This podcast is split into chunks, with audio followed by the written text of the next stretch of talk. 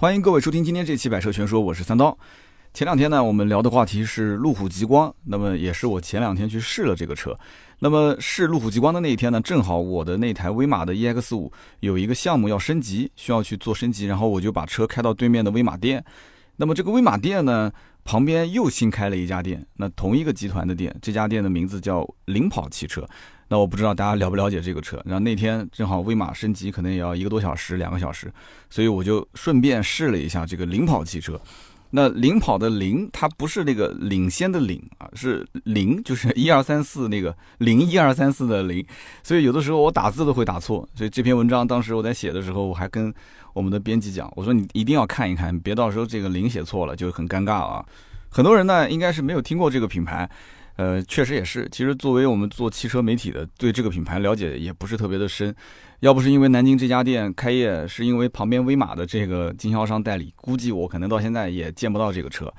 那么这台车呢，本身是一个纯电的小跑，两个门，里面四个座椅，所以大家一听，哎呦，怪可以啊！一个小跑车那肯定很贵，一点都不贵。这个车补贴完之后，也就是十多万块钱啊，无框车门。真的是无框车门啊，无框车门，掀背的尾门，然后它的前面的引擎盖的两边还是拱起来的啊，所以看起来还真的有一点这个小跑车的范儿。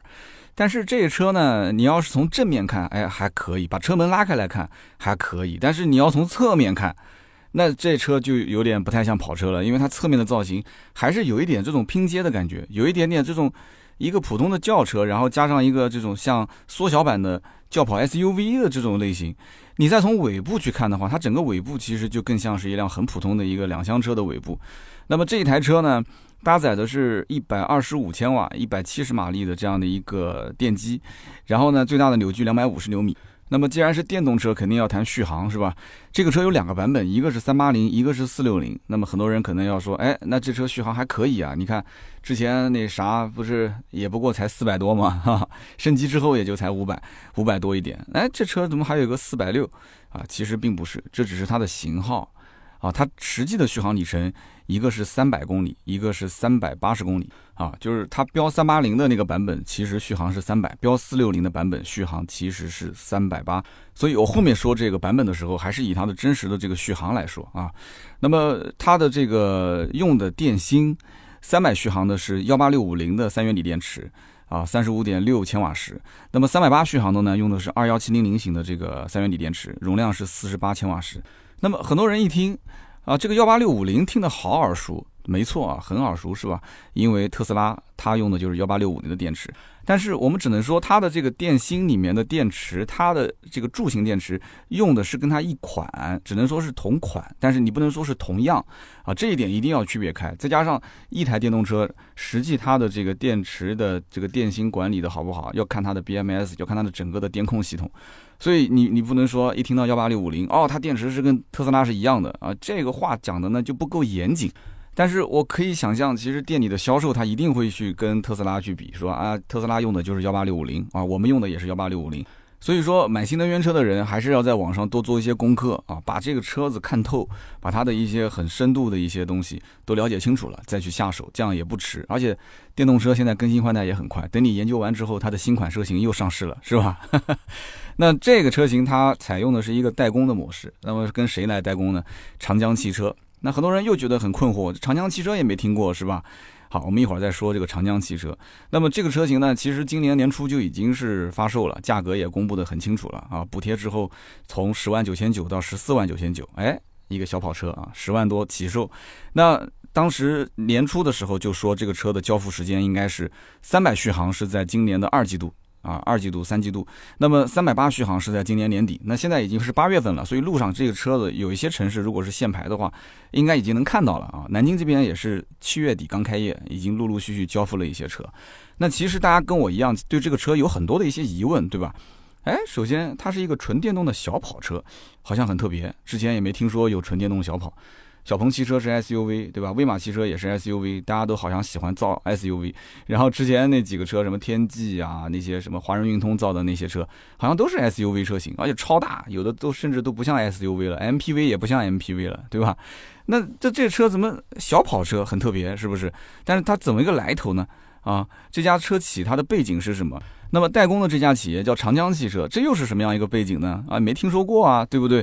所以今天我们可以先从这些角度去扒一扒它背后的一些好玩的故事啊。首先呢，再次强调一下，就这个车子它补贴之后的价格是十万九千九到十四万九千九，它一共有四个版本。我刚刚前面说了，标号虽然是三八零跟四六零，但它实际续航一个是三百，一个是三百八。啊，所以不要弄混了啊！我们还是按这个续航来说。那么它续航三百的这个版本呢，售价是十点九九万和十二点九九万两个。那么续航三百八的这个呢，有两个版本，一个是十二点九九万，一个是十四点九九万。那听起来好像不是很贵，是吧？十来万块钱的车。但是我建议啊，就是你别听完节目之后，大家说，哎呀，我就哇就想买一个小跑车。你看三刀讲的一个小跑又无框玻璃，才卖十万多块钱。啊，我什么飞度也不买了，我帝豪也不买了，我去买这个车。冷静一下啊，冷静一下。我今天这个节目只是因为这是一个新产品，啊，我的节目就是这样的一个属性啊，有新产品，而且我还正好有这个机会体验了，我就跟大家去说，而不是说一定是推荐去买这个车。后面我会有很长一段去讲解我对这个车的理解啊，不要着急，你别听到这边就结束了。我觉得首先啊，大家买车相对还是要比较理性的，对吧？呃，你只要不要身边有那么几个天天在旁边吹你耳边风的朋友就行了啊。哈哈那么它虽然是一个小跑车，但是我做一个不太恰当的比喻啊，也算是泼一盆冷水啊。你说这个老年代步车也有长得很像跑车的车，对吧？那四五万还能买到呢，你会不会买呢？是不是啊？这个比喻可能不恰当，但是关键是我觉得大家他的需求都不同，是不是？满足你需求的产品，那其实在老百姓的心里，他就觉得值这个价啊。不满足你需求，但再怎么样他都不值这个价。那你想客户的需求它是多种多样的。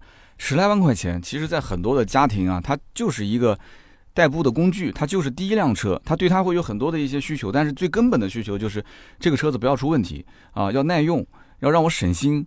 所以你看，很多的一些汽车媒体人，他一提到十万块钱的车，多数都会推荐什么买飞度啊、买致炫啊、买威驰啊，对吧？很省心。但是老百姓的需求又是多种多样的，你光省心还不行啊，他觉得哎呀，这车好像内饰又不咋地，配置又比较低。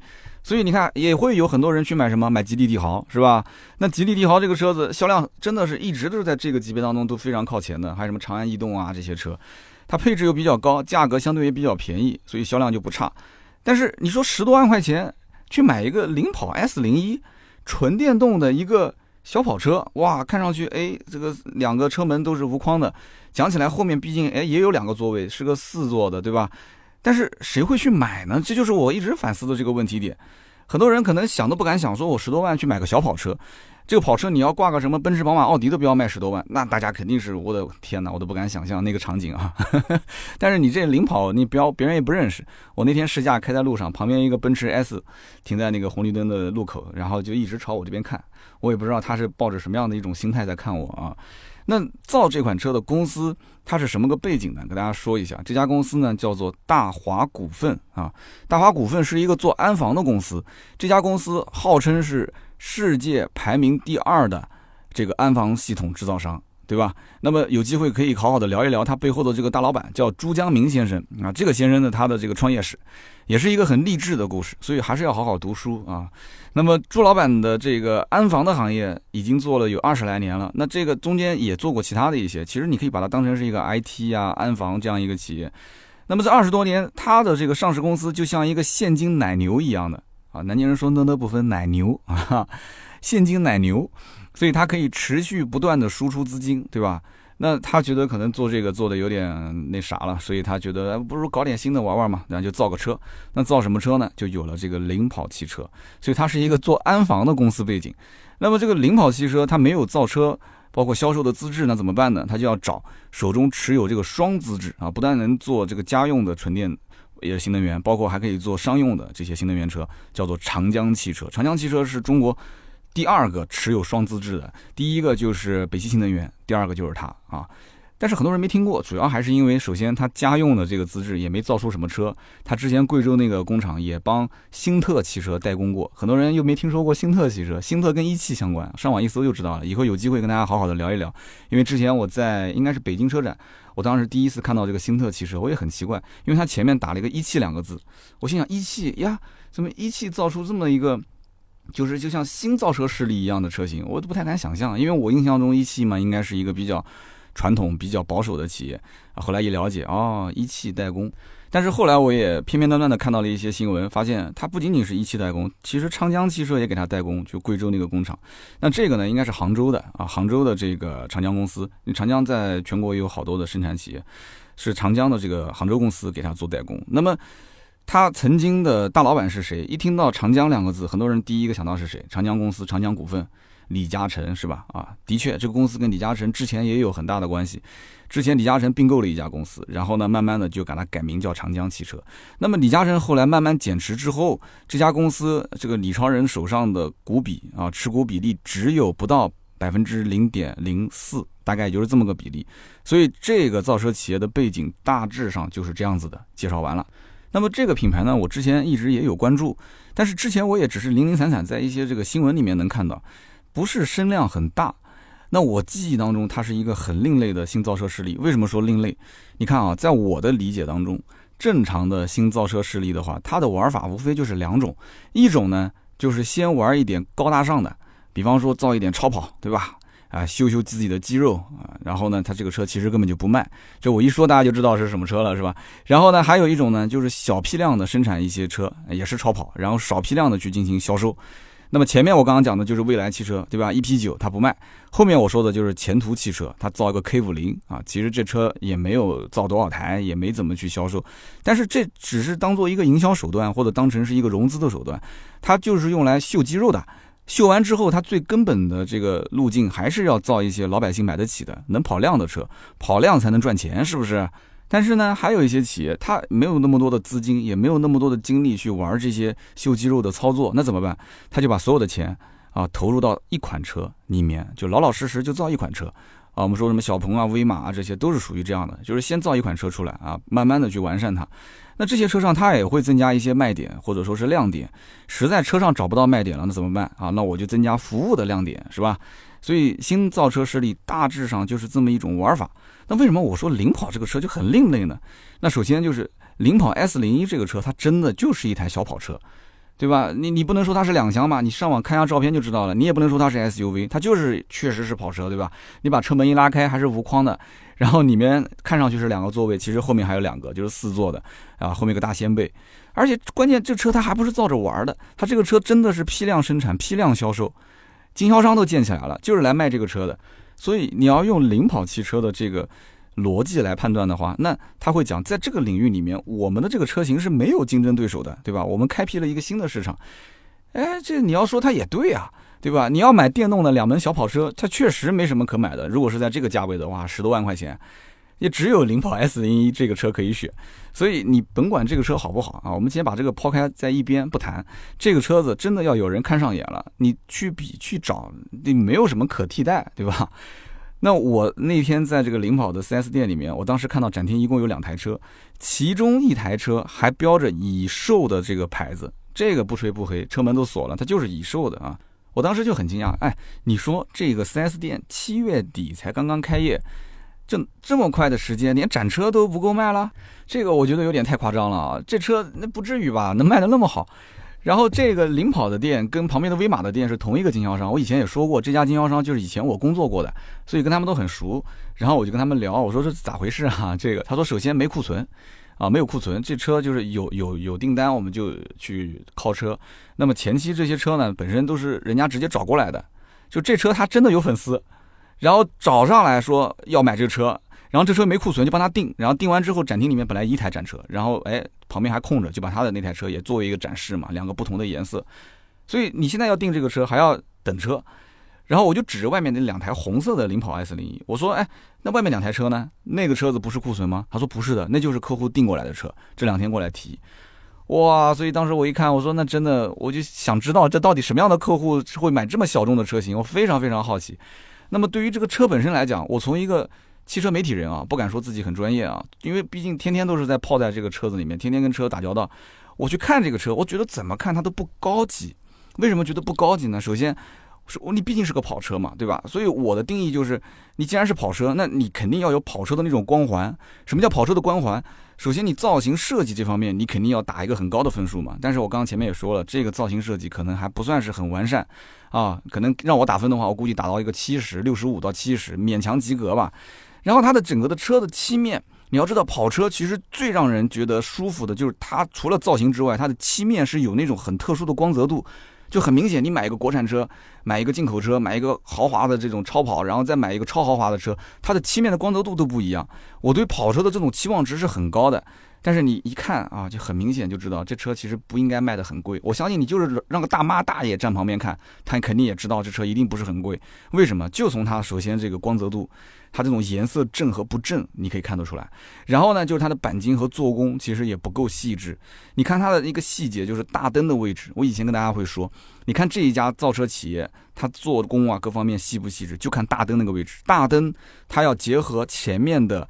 这个前保杠旁边的翼子板上面的引擎盖，它整个的拼接的缝隙是不是均匀？而且它的整个的缝隙是不是前宽后窄，甚至很大啊？然后反正就是你不管怎么看，就不像是一个很现代话讲叫匠心打造的一款车型。所以我当时就很不自然的，我就摇了摇头，哎，摇了摇头。然后销售呢，估计也看出来我有些可能不太满意啊，他也知道我是做汽车媒体的，然后他就补充说了一句，他说。哎呀，这个新造车企业嘛，你得给他一点时间成长。当时这句话我没办法回，但是后来我走出门之后，我想了一句话，应该还是比较适合回他，叫做“那你也得给客户一点时间接受，对吧？”他说：“你要给新造车企业一点时间成长，那你得给客户一点时间接受啊！你到时候别车子库存量多了以后，你就说怎么老没有人来买呢？怎么回事啊？啊！然后这销售当时跟我讲了一个很有意思的事，他说：你试着去开个车门看看，那。”跑车我开的也不算少了，我当时一看那个销售的眼神有点坏坏的啊，我就知道这个开车门一定是有说法。我当时就从这个车门的侧面，我找到一个缝隙，我就把手伸进去。那肯定啊，你车门要不就是侧面，要不就是下边，不就这两个位置吗？你隐藏式的门把手，无非就是这么一个玩法。然后我就从侧面，哎，把手伸进去，伸进去之后，我就摸到了里面没有按键，但是有一个凹的地方。然后我就在想，它有个凹槽，那是不是指纹解锁？我说你肯定忽悠我，对吧？你指你指望我这里面有个开关，然后我就把那个手指放在里面，我放了半天，那个门不开。然后旁边的销售就笑了啊，他说来我试给你看，他就伸了一根手指进去，咔嚓一下门就开了。哎，我说我说你别急，我再试一下。我又把那根手指伸进去，我就摸中间有个凹槽，我就在想这肯定是那个凹槽上面有文章嘛，对吧？我就反复的在那边抠，在那边摸那个凹槽，反正就怎么弄那个门都不开。然后他就笑了，他说。这个叫做静脉识别解锁，这不同于指纹解锁。他说：“你注意看那个手指，就是你把手指伸进去之后，里面有一个小凸点，哎，所以你看平时如果你要是经常会接触这种小凸点的人，他就会很敏感的去一摸，哎，有个小凸点，按一下，哎，它就开了。像我这种平时不怎么接触小凸点的，所以我伸进去之后没感觉，你知道吗？然后他告诉我那个小凸点就是静脉识别解锁的那个触点。”你只要把手指稍微往上面一搭，轻轻的碰一下，这个车门就开了。我说那也不对啊，你你没有配对这个车主信息吗？他说没有。他说这个因为是展车嘛，我们就没有配对车主信息，所以谁都可以开。然后他为了让我去看到这个小凸点的位置，他还把那个手机的呃闪光灯打开，然后在这里面照，我们两个人就扒在那个地方看。哦，我终于看到那个小凸点了，然后我就把手指伸进去，哎，轻轻的一碰，果然咔嚓一下门就开了。我当时就在想，我说。这开个车门都能秀出这么多种花样啊！又是人脸识别了，又是密码解锁了啊！又是这个又是那个的。我说这是新造车势力，真的，我的天哪，造台车不容易啊啊！但是我后来我又在想，你说这家公司本来就是做安防的，这是他老本行啊，是不是？车子外面有静脉解锁，对吧？车子里面有人脸识别，他那个人脸识别跟我那个威马还不一样，我那个威马是在方向盘的正前方，它的这个安装的位置是在右上角。啊，在右上角的那个中控的，就是后视镜的上面。后来我在想啊，我不知道威马是怎么想的。你装在右上方，不用讲，肯定又有人要吐槽说：“哎呀，这个车内的个人隐私怎么保护啊？这个那个的，对不对？”它这个威马放在正前方，现在我在使用的过程中发现也是有一点不太好的地方。比方说，我上车有的时候先看一下手机，但是我一上车，它就开始做人脸识别了。我在看手机的时候头是低着的，然后它叮叮叮一响，那个人脸识别就错过了。然后你还得要进入系统，点击什么身份识别，然后点击人脸识别，你才能重新识别。但是你要在右上角的时候，你不管手机你怎么看，你其实脸最起码你不是埋着的，对吧？它还是能识别得到。哎呀，所以我当时在想，那为什么威马要放在正前方呢？很有可能有一件事情就是，你只要上车，你人就是挡着这个摄像头的，所以它只能拍摄你正前方这一块儿，也不至于说把整个车内的这些情况都能看到，对吧？你就算想在后排做一点。羞羞的事情啊，你前排那个摄像头还是有这个座椅可以挡着的。但是哎，这个领跑就不是，领跑是在你的右上角的那个位置，那你前排后排你没有任何隐私了。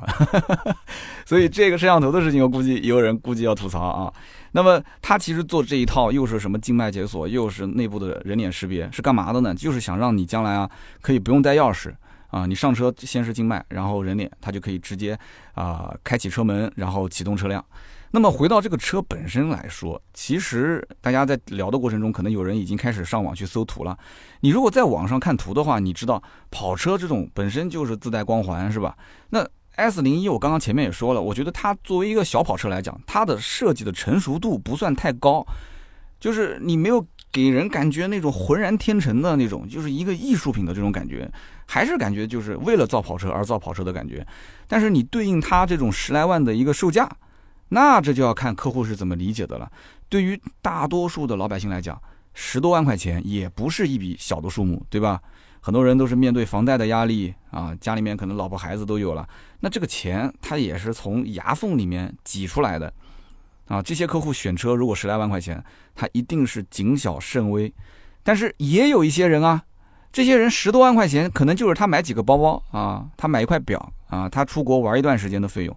他可能就没有考虑过买五十万块钱以下的车，真的会有这种车主。如果这个时候他发现，哎，有这么一个小电动跑车，还挺好玩的，他一时来个兴趣，十来万块钱也不算很贵，对吧？你还真别信，真的有人买。而且我跟你讲，这个领跑的 4S 店开业，不是第一个就是第二个车主，就是开着保时捷过来买这个车的。当时讲给我听，我也很惊讶啊，不吹不黑，我在南京，你可以自己去问嘛。那在这样的一个前提条件下，我就要去分析了。那这个车子它到底定位什么样的客户呢？对吧？大家也不要天天说在网上看，在手机上看那些什么渲染图、修过的官图。这个你想一想，那个叫什么乔碧罗殿下的故事，让多少粉丝心碎？你说是不是？你就懂我现在想表达什么意思了吧？所以你要关注这个车，我建议首先你就看看什么论坛，车主的一些实拍图。对吧？一些客户过去看车的这种实拍图，不要看渲染图，你不然心里面肯定有很大的落差。那么我很好奇，这些前期来订车的客户到底是什么样的人，所以我就跟销售重点聊了一下这方面的事情。那么销售呢就跟我聊说，这个跨度非常非常的大，有开保时捷过来订车的，也有家里面就是普通的啊雪佛兰科鲁兹这种家庭啊买个第二辆车。然后他给我补了一句说，那个开雪佛兰的人你还认识？哇，我说怎么会我认识？他说就是隔壁威马的员工啊，过来买了一辆 领跑的 S 零一，我当时一听都愣了，我还不相信。他们说不相信，一会儿拿订单给你看啊。那他讲的这种跨度这么大，有保时捷啊开过来买车的，有这个家里面有雪佛兰的，然后买这个车的。我说那到底是年轻人还是中年人？这总得有区分吧？销售说也有二三十岁的年轻人，也有四十多岁的企业主。所以听到这个话，一开始我有点懵。然后后来我仔细想了想，我还是有点明白了。我似乎是有点明白了，就是领跑 S 零一之所以客户的定位这么的模糊，无非这个车具备两个属性啊。我好好的跟大家分析分析，你看说的对不对啊？首先，这是一台电动车。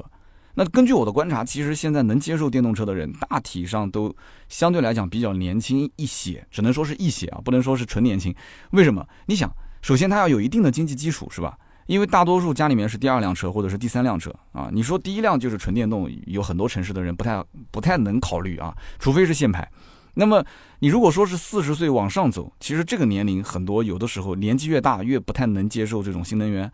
那么三十岁往下走，能接受的呢有。但是更多的你要考虑到他的经济基础，你像二十来岁大学刚毕业的一些小朋友们，对吧？那他第一辆车他还没实现，他不太可能会首选买一辆电动车，他要的是稳定，要的是各方面要稍微时尚一些，然后这个省心一些，对吧？然后各方面配置、空间他都要考虑。但是领跑 S 零一这个车，首先它是一辆电动车。所以你想买电动车，你首先你要了解它啊，你要喜欢这个电动车的这种趋势。然后呢，你既然买它这么一个小的，还是个电动小跑车，那你要考虑到到底谁开，是自己开还是买给家里面人代个步啊？你考虑买车的这个实际的作用，是媳妇儿接送孩子，还是让妈妈去接送孩子，还是怎么样？他们可能喜欢开一点小车，但是有的人喜欢开大车，他一定不会看这个车子。对吧？市区购物啊，接送孩子啊，续航里程短啊，这些是不是符合这些元素？你要每一个都能踩到这个点上，那有些人可能还就看上眼了。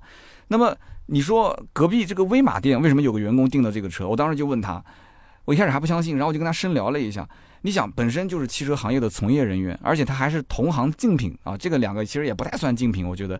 但是定价也有那么一点点的重叠。威马现在也发了一个起售版本，也不是很贵，跟这个车的十几万的定价、十二万、十四万定价也有一点点重叠。那十几万的车，你说你买个 S 零一，那干嘛不加点钱？你买个威马呢？是不是？哎，我当时就问他了，他的逻辑是这样子的：他们家本身有一辆车，对吧？雪佛兰的这个车。那他准备给媳妇儿再买一辆车，这个车呢，媳妇儿平时可以开，那自己呢就把那台油车拿过来用。那他本身在 4S 店上班，4S 店也有充电桩，他们自己充电是不要钱的，所以在 4S 店充电也很方便，对吧？那回家充电，他家也可以装充电桩，也很方便。他媳妇儿呢？呃，想要买一个再小一点的车，平时代代步啊、购购物啊、接送孩子啊，所以这车他就买一个续航三百的，他也不要多。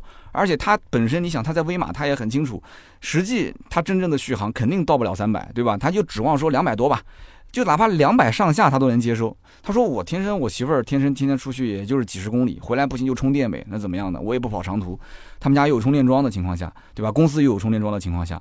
那我就问他，我说，哎，那你不担心这个车的质量吗？对吧？因为当时我看到这个车之后，看到它钣金做工各方面，他说，哎，兄弟，你想我们自己集团代理的品牌，我又在这个集团里面上班，对吧？我当时我问这个问题，我自己都笑了。其实真的不应该问，对吧？两个品牌都是他们集团的。他买什么车都可以啊，后期根本就不用烦神啊，不管是保养也好，还是维修也好，换个配件啊什么的都很简单的一件事情。所以这哥们儿的账算得非常的清楚。这个车既然这么小众，我只要保证这个车将来维修各方面都很方便啊，我也不怕它坏，对吧？那么这个车子将来就算不保值，那就开个几年就把电钱赚回来，然后直接给它卖了不就行了嘛？其实我当时最后问了他一个问题，我说你了不了解这个车的安全性怎么样？他说这个我不是很了解，但是平时就是低速开，也不是上高速，它就不安全又怎么样呢？其实这就是我一会儿节目后面我想说的，就是对于一个刚刚才起步的一些新兴的造车企业，其实我觉得我更关心的还是安全性啊。但是按他的理解，就是这台车我买回去安安稳稳开上几年，那就纯电动的嘛，对吧？电费都给省回来了，油费都给省回来了，所以他无所谓将来卖多少钱。那么我觉得值得关注的第二点是什么？就是它不仅仅是一个纯电动的车辆，它更是一台两门的小跑车。所以甭管这个车做工怎么样，造的怎么样，质感怎么样，至少这个车子它是一个小跑，这个事实你根本没有办法反驳，是吧？小跑车嘛，两门嘛，无宽玻璃嘛，对吧？掀背尾门嘛。那这个车你开在路上，回头率它肯定是有的，对不对？所以我就完全可以理解为什么它的客户的年龄层次，包括收入的层次跨度会那么大，因为就有一类客户就冲着这个电动小跑来的。我不讲了吗？市场上你也找不到这个价位的电动小跑了，是不是？所以我曾经在聊迷你的时候，我说过一句话，我说这个 mini 啊，它是一个消遣品，它不是一个消费品，啊。那这就能解释为什么开保时捷的客户会过来买一辆这个车。那有人讲说，哇，这客户怎么能看得上这个车？那为什么看不上这个车呢？他本身就没有把它当成一个消费品，把它当成一个刚需来买，他把它当成一个消遣品，它本身就是一个玩具嘛，对不对？就像今年过年的时候啊，我家这个宝宝。给他买了一个乐高，我的天，那个什么过年的那个一个一个设计，就是老头老太太坐在里面，一家几口人，然后中间一个小桌子，上面还有一些什么呃小汤圆，我做的非常细致，我的天，那一个乐高的那个那个要六百多块钱，我当时就在想，我说乐高怎么这么贵啊，对不对？然后有一次我就在我们家小区边上的这个玩具店，我看到同样也是一个像乐高的那种拼接的玩具，才卖十块钱。但是当然了，没有它那么大，但是它那个拼出来东西也不算很很很小了，就是一个小的什么小飞机啊、小汽车啊，十块钱。对于我女儿来讲，你说那个六百多的乐高跟那个十块钱的有什么差距啊？都是玩具。但是这个首先对我来讲，它是个消遣品。对于消遣品，就看我自己的消费能力了。对不对？你说那个六百多的，我觉得有点贵。那除非你是乐高的这个狂热粉丝，你可能天天买。而且你拼完之后，你我在想，你拼完之后干嘛呢？放在橱柜里面，我们家没地方放。你把它拆开来之后再拼，还是那个造型。所以我就一直想不通，就为什么很多人喜欢玩乐高啊？那么旁边那个十块钱的，哎，这个我能接受。你别说是一个月买一次了，你就是一个星期买一次，我都能接受。我相信大家也能消费得起，是吧？所以这个本身就是个消遣品。所以在我的理解就是，我在什么样的一个消费层次，我就去买什么样的消遣品。那他开个保时捷，对吧？他说，哎，十来万买个领跑，让他媳妇儿少买两个包包不就行了吗？他媳妇儿也知道这是个十来万块钱的车，就平时带个步开开就行了，无所谓的，对吧？但是，哎，后者就不一样了。我刚刚说的那个买科鲁兹的啊，家里面他有科鲁兹，他再买这个车，他就是按照消费品的形式来买，所以他会算很细的一笔账。他首先前提是能消费得起。那么首先他媳妇儿想要开小车，这是大前提。那么同类的小跑又没地方可选，对吧？就只有这个车。那么这个十来万块钱买回来之后，他如果不买这个车，他买飞度嘛，对吧？买威驰嘛，或者买吉利帝豪嘛，他就会去横向去看这车子当中啊，它除了代步的属性以外，它还有很多其他的一些东西。对吧？看不见摸不着的一些东西啊，社交符号的一些东西，他会顾虑很多，包括今后的养车成本啊、用车成本啊。但是算来算去，他发现其实哎都符合自己的需求，对吧？充电也方便，维修也方便。然后呢，这个养车也没什么成本，这个车子坏了就正常修呗，对吧？然后续航里程不多就不多也无所谓，反正就市区代步。所以他的侧重点就是我十来万，我真的是买了一台小跑车，所以他真的用人民币去买单去支持。他就就是有这种人啊，对不对？所以消遣品跟消费品，我觉得这个车两个属性都有，这就因为它便宜嘛，对吧？便宜，所以有些人把它当成消费品；因为它又很特别，所以有的人把它当成消遣品。那我当时在试驾的过程当中呢，什么所谓的跑车式的激情驾驶，什么排气声浪这些，我告诉你，别说不测试了，我根本连想都没想过，因为我很理智，我知道，首先这是一台电动车，它的电机就那么大，它的电池的续航里程就是那么有限。你在综合各方面的安全因素考虑，你这车，你想厂家他真会把这个车调教的跟跑车一样那么激进吗？没必要啊，对吧？所以我在开的过程中，我就以一个很普通、很普通的一个电动的轿车的形式来去体验它。只要它的啊转向、电门、悬挂，包括它的噪音啊，它的各方面，如果能给我达到一个相对比较舒服的感觉，就 OK 了。我的心理期望值真的没有太高，而且我相信那个保时捷车主过来买这车，心理期望值肯定也不会很高。如果你的心理期望值不高，你再把这个车开出去，哎，那你就是一件很快乐的事情。但是你要真把它当成一个跑车来开，你有那种期望值，那我觉得真的你有点为难你自己了啊！我当时一上车，你不得挂档吗？它是个怀档，而且那个怀档的造型就跟就我们家奔驰的那个造型是一样的。所以当时我一上车，我还夸了一句，我说：“哎，这不错哎，怀档对吧？”结果我一拉那个怀档。哗啦一下，就它特别特别的松，你知道吗？有开过奔驰的人都知道，你要如果是挂它的那个怀档的话，在方向盘后面，你用手指一拨啊，你会明显有一种阻尼感，而且它上下的这种间隙不会很大，行程不会很长。但是，一上那个车子，我一拨那个拨杆，哗啦一下拉了好长的行程，我差点我怀疑是不是把它拉断了，我吓一跳。他说不不不，就是这样的啊，就是这样的，往上推空档，轻轻推一下，你还不能推多，推多就是 R 档。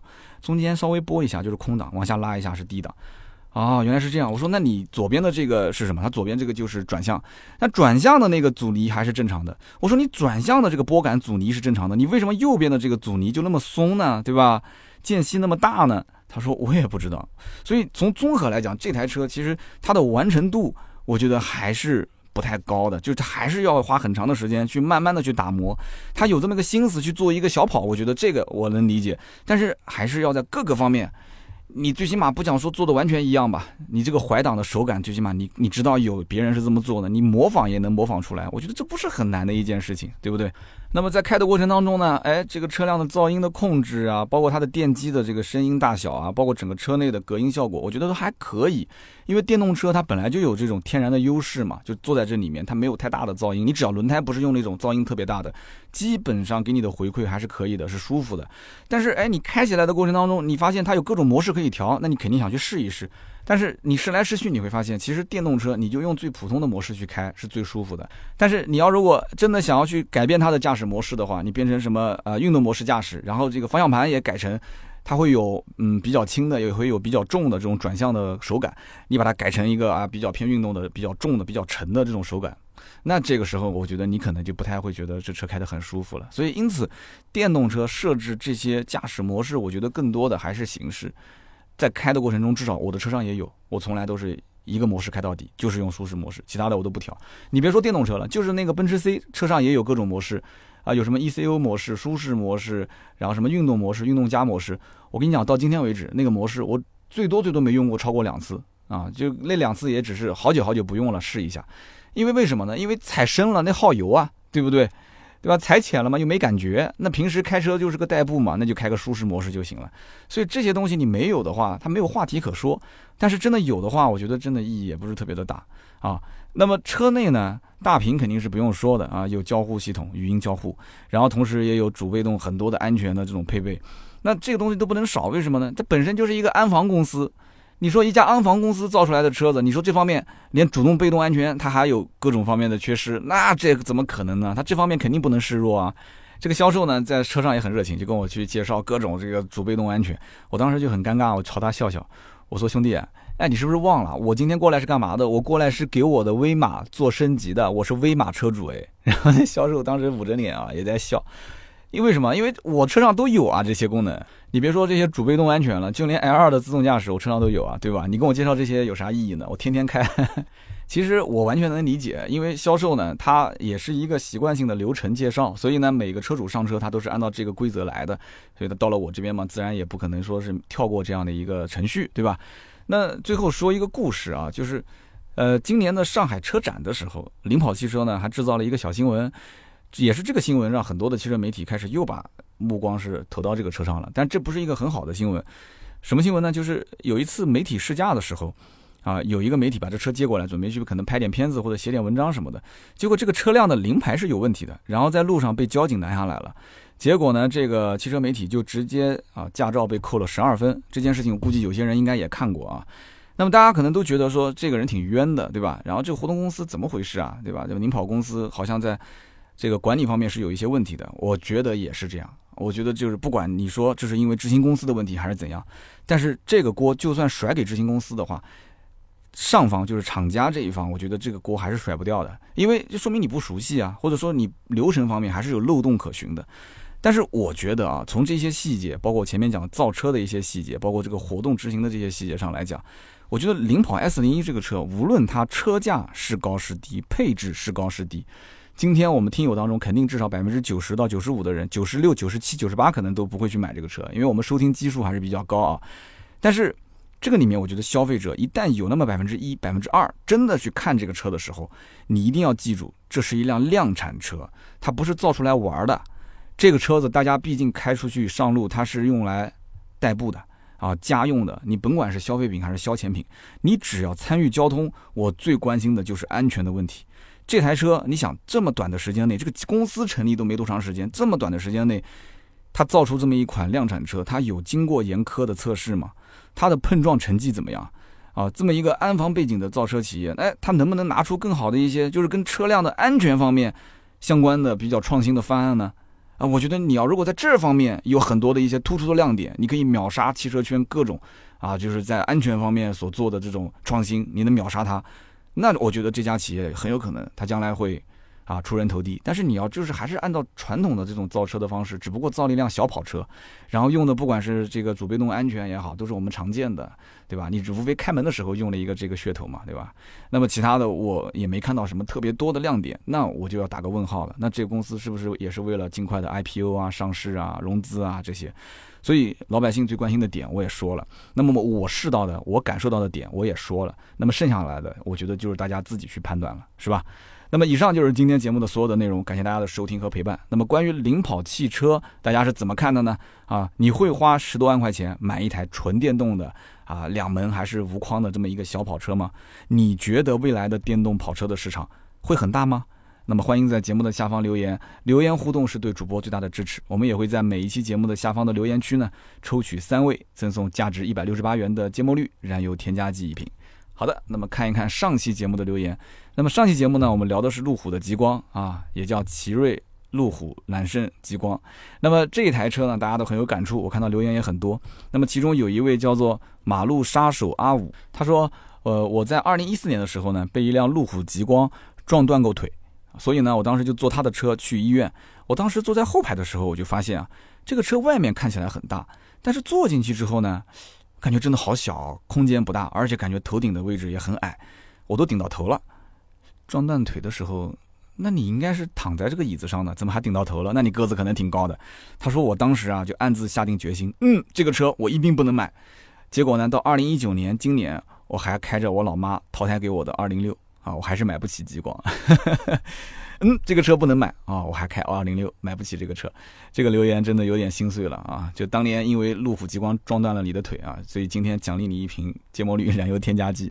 那么下面一位听友的名字叫做 J A N S O N Y，他说啊，三刀说到路虎呢，前段时间还有一个故事啊，我当时在听这个中欧的营销课的时候，有一个案例是这么讲，说路虎刚进中国的时候，一开始还正儿八经的做一些啊，我们的越野能力很强的这种广告，还做各种评测，结果也没多少人知道，也只是小部分真正知道他、认可他的人去买。后来，哎，一部这个叫《蜗居》的电视剧，这个上映之后，这里面不是植入了一个剧情嘛，对吧？就是海藻跟那个宋思明两个人。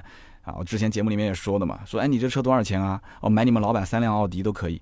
那么一下子很多人就知道了哦，每个男人心中都有一辆路虎。所以当时哎，这个段子就又好记又好传，这个销量一下子就飞起来了。然后呢，他又说，从路虎的极光开始，我就感觉这个路虎的造型真的谈不上我心中的那种漂亮。